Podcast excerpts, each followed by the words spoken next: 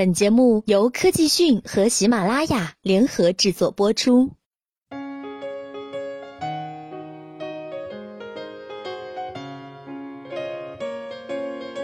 随着 VR 技术的问世，在世界范围内刮起了一阵 VR 的风潮。VR 虚拟现实技术在大部分被运用到了 VR 游戏的领域，但是这就是 VR 技术的限制了吗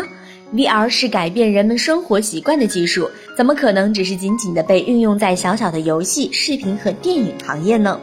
？VR 技术可以被运用到各个领域，比如教育领域。在教育领域中，我们一直使用的技术并不能对现在早熟的孩子们有很好的教育，但 VR 的新奇却可以勾起他们的欲望。就像八零九零后的微机课，这是孩子们轻易触碰不到的领域。下面我们就用学前教育做个例子。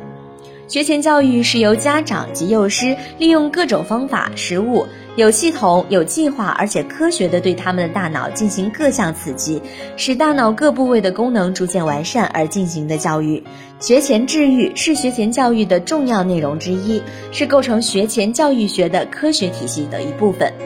学前教育中需要环境的刺激、老师的引导、食物的刺激，但是在视觉、听觉刺激上，VR 可以担当最好的教师与最好的陪护。它不仅可以在有限的环境内给孩子带来无限的可能，还能在孩子性格缺陷的方面用恰当的环境进行引导。VR 虚拟现实技术可以培养孩子的爱心、创造力、分享精神等等，因为许多小朋友只是需要一个特定的环境去引导，而 VR 可以在虚拟的环境下提供给孩子这个环境，来帮助他的成长。好了，更多资讯请关注科技讯。